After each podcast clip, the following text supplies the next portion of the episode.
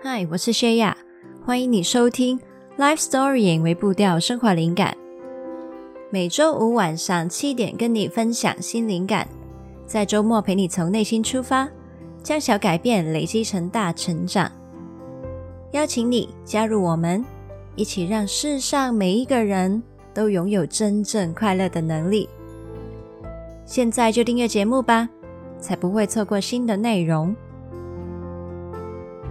那不知道呢，你喜不喜欢心灵鸡汤文呢？生活苦闷，压力大，来碗心灵鸡汤补一补。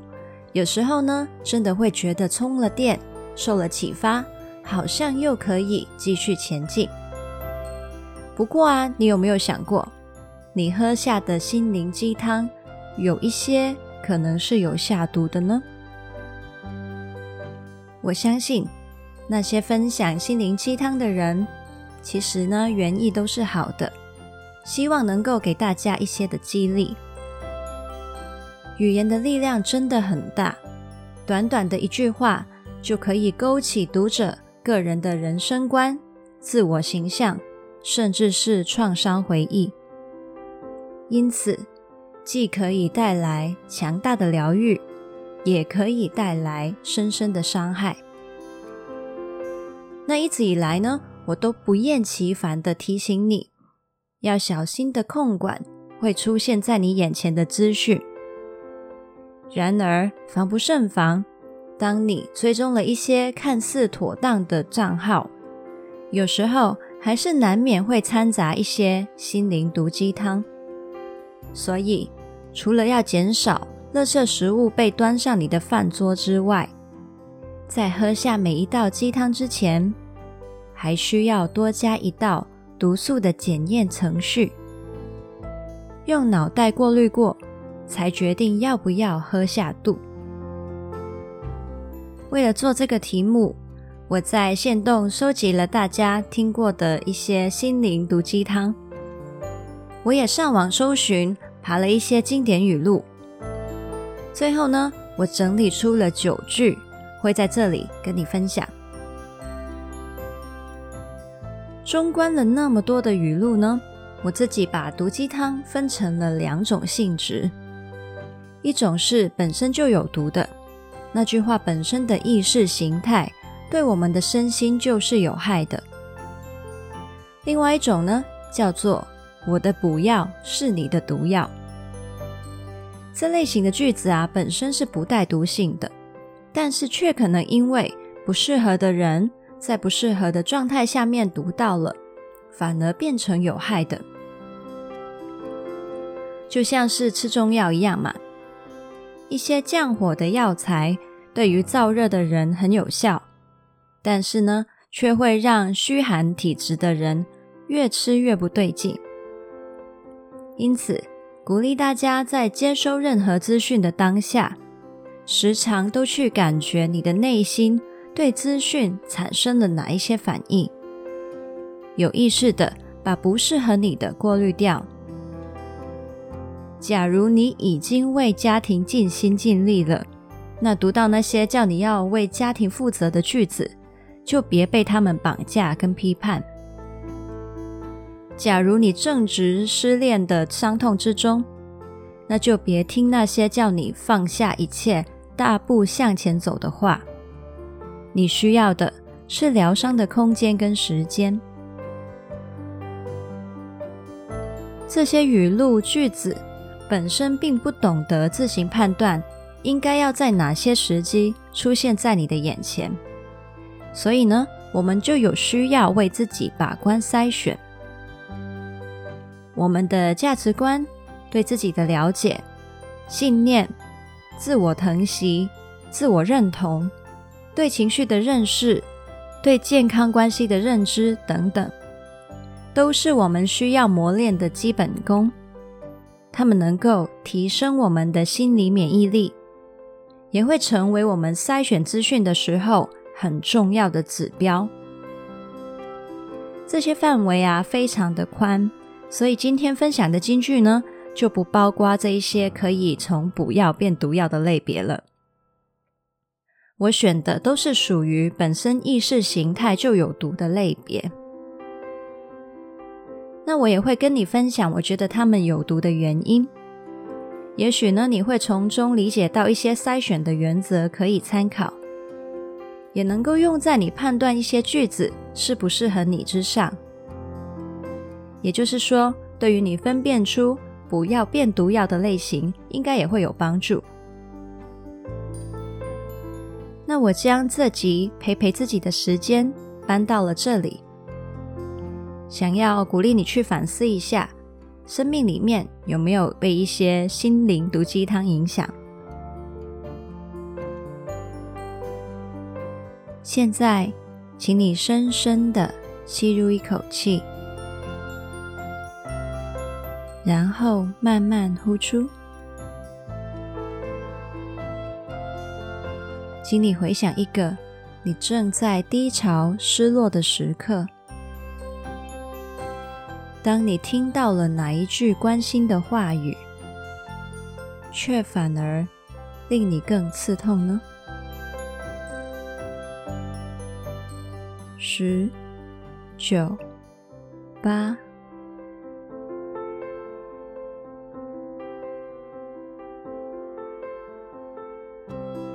二。一零，在脆弱的当下，你难免会受到这些话语的影响。但是今天，当你认出它来了，将来就可以更有意识的区分跟过滤。在你感谢对方好意的同时，也可以好好的保护自己的内心，并且提醒自己。避免用这种方式去安慰他人。现在，再次深深吸入一口气，然后慢慢呼出。欢迎回来这里。那接下来呢，我就会来分享我整理出来的九句心灵毒鸡汤。我也会把它们分成几个类型。好，那这一集呢，不知道会不会引战呐、啊，然后得罪了某一些人，呃，反正就交流一下嘛。嗯，大家怎么样看一些的资讯句子，都有自己的诠释。准备好的话呢，那我们就开始聊聊这些毒鸡汤吧。第一个想要讲的类型是没人性正向魔人毒药。那这类型的金句呢，片面的鼓吹你要正向的思考，忽略了人性的本质，仿佛那些你正在经历的痛苦跟负面情绪是说关就可以关得掉的。这类句子呢，简单来说就是很白目的，拿着拉拉球对一个扭伤脚的人说：“不痛不痛，加油，你一定可以再站起来的。”那这种鼓励呢，听到了，你只想要直接给他芭蕾。生而为人，人性中就是会包含所有的脆弱、受伤、负面情绪，这些的状态都是需要被体谅跟接纳的。这些正向魔人所说的讯息，就是叫你不要当个人的意思，完全不切实际。属于这个类别呢，我想要跟你分享的第一句就是：不管面对任何处境，你永远可以选择正向思考。其实啊，人在痛苦当中，很多时候当然是想要自己可以正向思考啊，但是当下就是做不到嘛。听到这句话的时候呢，会觉得自己不被同理。如果是已经在自我批判的人了，听了更是会加剧，确信是自己的问题，无助跟无力感也会被放大。那句永远可以选择正向思考，也许是想要给你希望感，告诉你说选择一直都在。但是当一个人感觉自己没有选择的时候，他需要的不是你说服他，他有选择，而是。我知道你现在真的很痛苦，在你还没有看见希望之前，我可以在这里陪你。慢慢来就好。另外，有一些情绪病的状态，就是会不受控的，在情绪的困境里面。举忧郁症患者为例，真的不是你叫他想开一点就想得开。当你质疑他们为什么不能想开点的时候，就像是你在责怪一个喉咙痛的人为什么不能说话大声一点。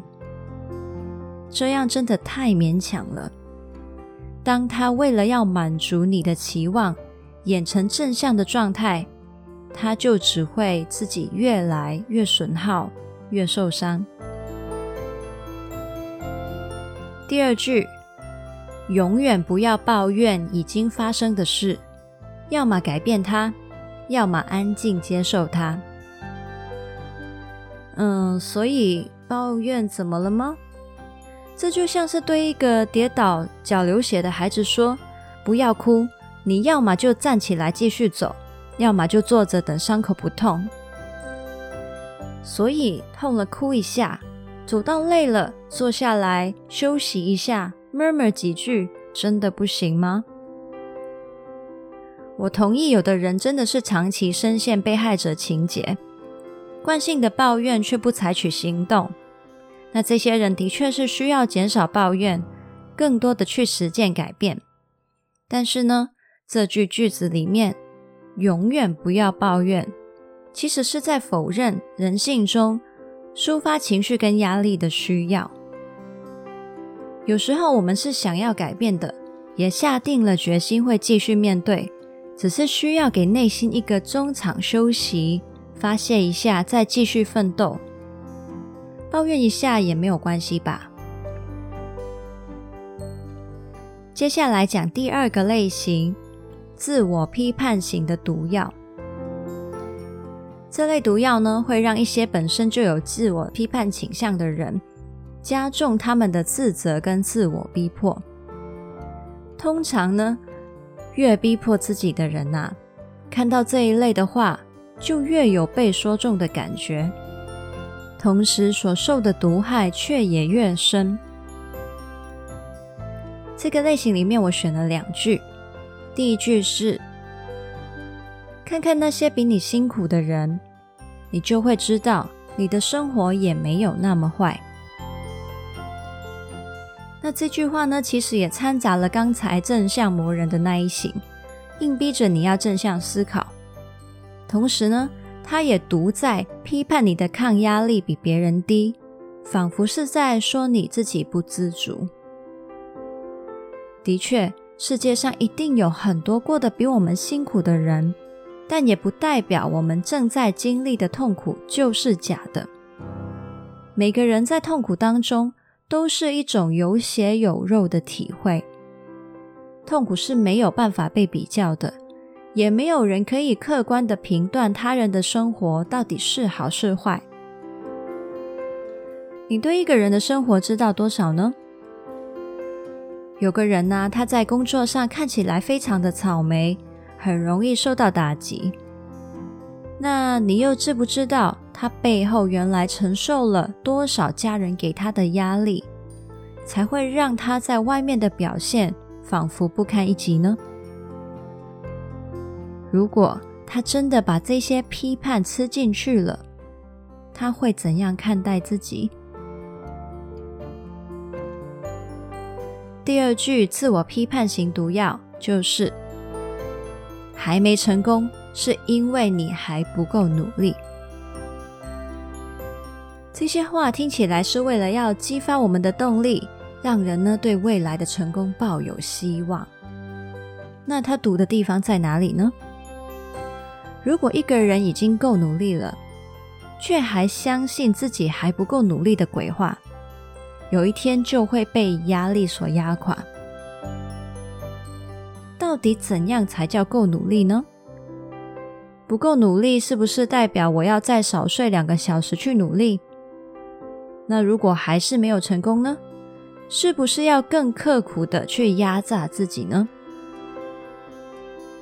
那如果我已经烧尽了我的生命，也还不成功呢？现实就是，努力其实并不能保证一个人的成功。适度的努力，有效的努力，搭配休息的策略，才会有最好的成果。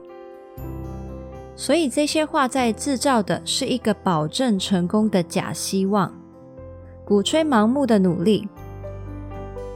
而当一个人做到了压榨自己到最后一分的时候，还没有达到心目中的成功的话，他就会陷入绝望。很难再爬起来了。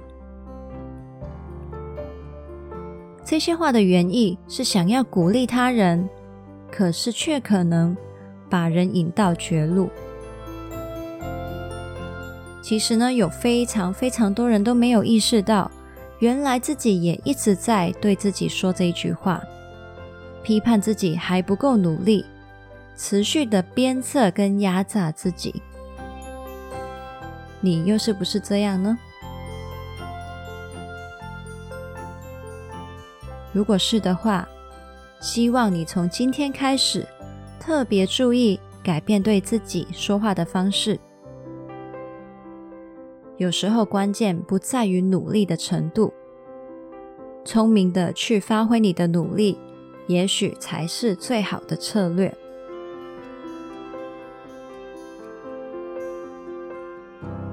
第三种毒鸡汤的种类叫做挖坑给你跳型的毒药。那这个类型呢，我选了三句。通常心灵鸡汤能够给人安慰，是因为他们会给你一种被救赎的感觉，把你从一个思维的坑里面拉出来。但是呢，有种挖坑给你跳的毒鸡汤。是会把你从一个坑拉出来之后，又丢到另一个坑里面，但是你还以为你已经被拯救了。第一句是：自己选的路，跪着也要走完，不要回头；或是不管你是什么时候开始，重点是开始之后就不要停止。这些话呢，是希望鼓励人们坚持下去，避免轻言放弃，好好的为自己的决定负责到底。他读的地方是，人生本来就没有一条所谓最正确的路，很多时候我们是走着走着，才发现另一条更适合的分叉路。一味鼓励人不要放弃。甚至是抨击放弃这个选择，其实是限缩了人的眼光跟选择。在我看来，有时候所谓的放弃，其实是有弹性的，发现并且把握新的机遇。有多少人因为坚持这两个字，把自己捆绑在有毒的工作环境、有毒的关系跟有毒的执着里面呢？难道当我们发现走在错的路上面，也还要走到底吗？更何况，人是会改变的。过去的选择也许已经不再适合今天的你。盲目的坚守一个目标，并不聪明。所以呢，我会说这是另一个把自己困住的坑。希望你们都能时刻检视你的生活是否适合你。对新的选择存开放的心。当你看见新的选择，同时还是心甘情愿的选择原有的路的话，那条路才会是你真心拥抱的。你会走得更有力量跟满足感。第二句挖坑给你跳的，叫做“做自己就是展现你的特别”。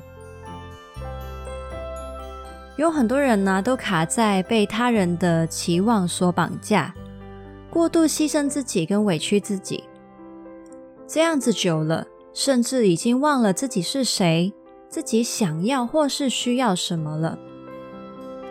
那这几年以来呢，有好多好多鼓励大家做自己的讯息出现了，也有很多大家看为很做自己的公众人物或者是网红，开始受到了关注跟追捧。我觉得其实也不算是什么坏事，可以将人从很多无谓的枷锁里面释放，也可以提高人跟人之间的互相接纳。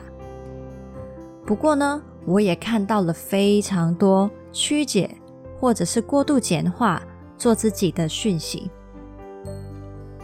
其中一个呢，就是以为做自己要用与众不同来证明，做自己变成了一种品牌，营造出做自己的形象。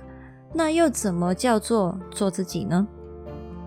这也只是从一个不敢违反标准的坑，跳到一个老娘就是不一样的坑，一样都还是在追求他人的认同，本质上还是没有改变。真正的做自己就是做自己，这句听起来很废话，那我就来解释一下。人呢是有无限个面向的，是这些面向拼凑出了独一无二的你。那你一定会有一些面相是跟别人很不一样的。那做自己的话，就是就算你跟别人不同，你仍然能够自在的做出属于你的选择。同时，你也会有一些面相是跟大众的标准相似的。那做自己的话，就是就算平凡，你仍然可以这样选择，因为你根本不需要刻意向他人证明你的特别，不挂钩于他人的判断，你就是选那个最适合你的选择，这就是做自己。第三句挖坑的金句呢，就是对于那些伤害你的人，你就活得更好，来报复他们吧。这句话是想要鼓励大家化悲愤为力量，把伤害转换成有建设性的动力。愤怒是那么多种情绪里面最有力量的，因此把它视之为推动力呢，的确是可以成就非常多的事情，但是为什么我说它有毒呢？我认为一个真正健康、自由的人生是能够自主的掌握跟决定前进方向的。也就是说，我决定做些什么是为了我自己而做，不需要向他人证明任何事情。如果抱着跟他人作对的心态，那你做抉择的时候，就会满脑子都想着，我要怎么做才能证明他是错的呢？我要怎么做才能让他后悔呢？我要怎么做才能让他不爽呢？也就是说，你其实是让那些伤害你的人决定你的人生，持续活在他们的阴影之下。你牺牲了很多自主选择的自由，但是你活成怎样，可能。根本对他们的人生来说不痛不痒啊！人生其实真的很短，机会很珍贵，别浪费在不值得的人身上。为值得你关注的人，包括你爱的人，还有你自己，好好的活吧。现在我们来聊下一个类型，叫做关系毒药。在关系里面。彼此之间怎么样看待爱跟付出的定义，看重哪些价值，其实都会形塑出这个关系的强韧度。而且这些定位如果没有对准的话，就有机会越走越歪。网络上真的有很多的爱情语录，都会很片面的发表伪论，或是随便说一些煽动情感、选边站、讨好读者的话。不过，恋爱关系是很复杂的，很难用一句话就放诸四海皆准。所以读这类金句的时候，同样需要特别的警觉。今天我在这个类别里面选了一句意识形态上有毒的句子，那就是：找一个他爱你比你爱他多的人。这句话呢，我想你可能也听过了。那其实听到这句话的人呢，通常会觉得，嗯，蛮舒服的。有谁不希望自己被爱的比较多呢？但是呢，我认为它是有毒的，是因为它将需要把爱拿来比较的这一个天平概念输入到我们的思维里面。一旦你相信爱是可以被比较的，需要被比较的时候，你的专注点跟力气就会放在斤斤计较上。你哪里还有心思去享受爱情在每个当下给你的美好呢？爱情是这样的，越投入就有越高的受伤风险，但同时有很多更深更广的爱的意义，也是要在投入之后才会经验得到。也许你说，嗯，我这样想是想要保护自己啊，给自己一个安全的界限嘛。但是我会说，的确这样的思维可以减低你受重伤的几率。但是仍然无法让你避免受伤，而且反而是一再的喂养你心中的不安全感。这头野兽怎么说呢？由于你一直衡量跟控制自己的爱不要超过对方，因此你不会面临一次性爆发的重伤。但是其实总有些时刻，你会感觉到对方的爱比较少。或是变少了，那这些时候其实你也是在反复的受伤，而且这些的伤是因为你自己选择去比较而造成的。你每一次把爱放在天平上面去称，其实都是在向自己下一些心理暗示说：对，我在这段关系里面很不安全，所以我要很小心翼翼的控管。在关系里面，你会时刻战战兢兢的。我相信，长期在不安的笼罩下，你很难真正的满足跟快乐。你用比较来追求安全，却会让自己离安全感越来越远。我并不是说要盲目的投入爱情，然后抹去所有的界限。我只是相信。一段关系是不是理想跟健康，不应该用谁的爱多或少来衡量，而是彼此之间是不是共同承担让关系更进步的愿景，并且一起落实去经营跟实现。有一天你会发现，谁的爱多或少根本就不重要，也没有办法被计算。你只是单纯的想要跟这一个人在一起而已。最后一个类型叫做自掘坟墓型的毒药。有一些毒鸡汤看起来像是在提醒你保护自己，但是却忽略了它可能也会对你自己造成伤害。有一句非常经典的就是。远离那些负能量的人，你可能听过很多次了。我不会说它完全是错的。我相信人际的心理界限是非常重要的。有一些人，我们俗称能量吸血鬼，或者是一些陷入受害者情节、只会抱怨而不改变的人。的确呢，我们需要特别注意跟他们的界限。不管是对发放或是接受这一些负能量的人，界限都是很重要的。装睡的人叫不醒，所以我们真的没有办法强求改变对方的负能量。有时候的确也需要保持一点距离来保护自己。同时呢，那些在受害者情节里面的人，其实也需要由他人设定的界限里面。学习把自己的情绪责任放回自己手上，划定界限不一定是自私的，也可以是考虑到对方的责任感。只是呢，我觉得远离那些负能量的人这一句话太简化了，会让很多看到的人以偏概全。觉得只要是有人在负面情绪里面，就需要远离。那这会出现什么问题呢？每一个人生而为人，就算他有多认真的为自己的情绪负责，他都总有脆弱、需要被扶持的时候。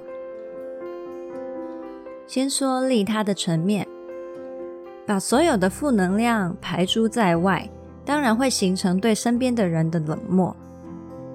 那但是另外站在自己的角度讲，一味全盘拒绝负能量，其实同样的，你也是在反复的给自己心理暗示，相信说负能量都是不好的。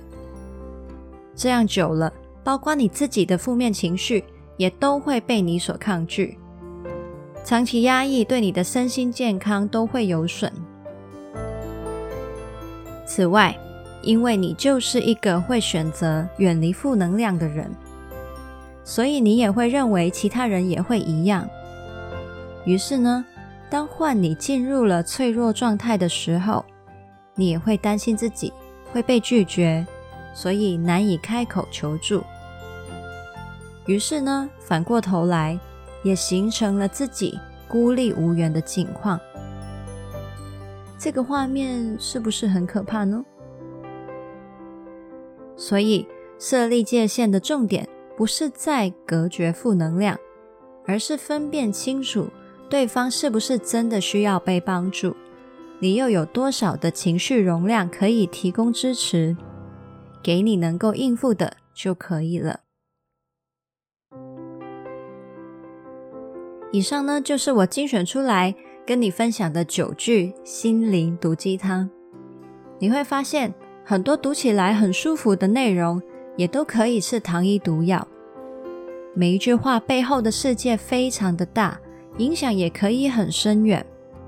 在不知不觉中，也许有很多你内心的信念，也是从这些四处流窜的资讯而来。希望这一集能够启发你。也整理出你自己过滤语录的逻辑，多一分觉察，避免想要疗愈反而变成中毒了。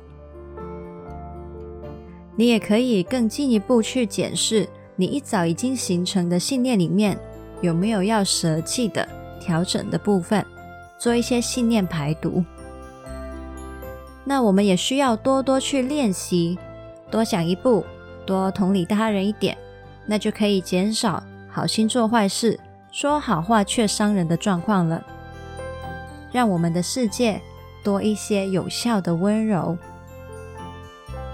那今天这些毒鸡汤里面哪一句你觉得最有感呢？你可以私讯或是电邮跟我分享，或者是截图这一集在线动上面 tag at lifestorying，说说你的想法。那这一周的微步调任务是。找出你心中一个有毒信念，把它调整成无毒的版本吧。这一集的文字稿是在 lifestorying 点 co 斜线心灵毒鸡汤。如果你想到有谁会需要这一集，或是会得到帮助的话，记得要分享给他，一起让世上每一个人都拥有真正快乐的能力。记得订阅我们的节目，打新评分，还有留言，可以让更多人听到这个节目。还有邀请你订阅灵感电子周报。那我每个礼拜天呢，都会在电邮里面发一封信给你，跟你分享一些生活灵感。你也可以在 Facebook 跟 IG 找到我。那我会在上面发放一些贴文，还有线动，陪你一起将小改变累积成大成长。想要支持我持续跟你分享灵感的话，你也可以赞助我，或者是到疗心成长旅行社里面看看有什么适合你的商品吧。刚刚讲的所有链接都可以在资讯栏里面找到。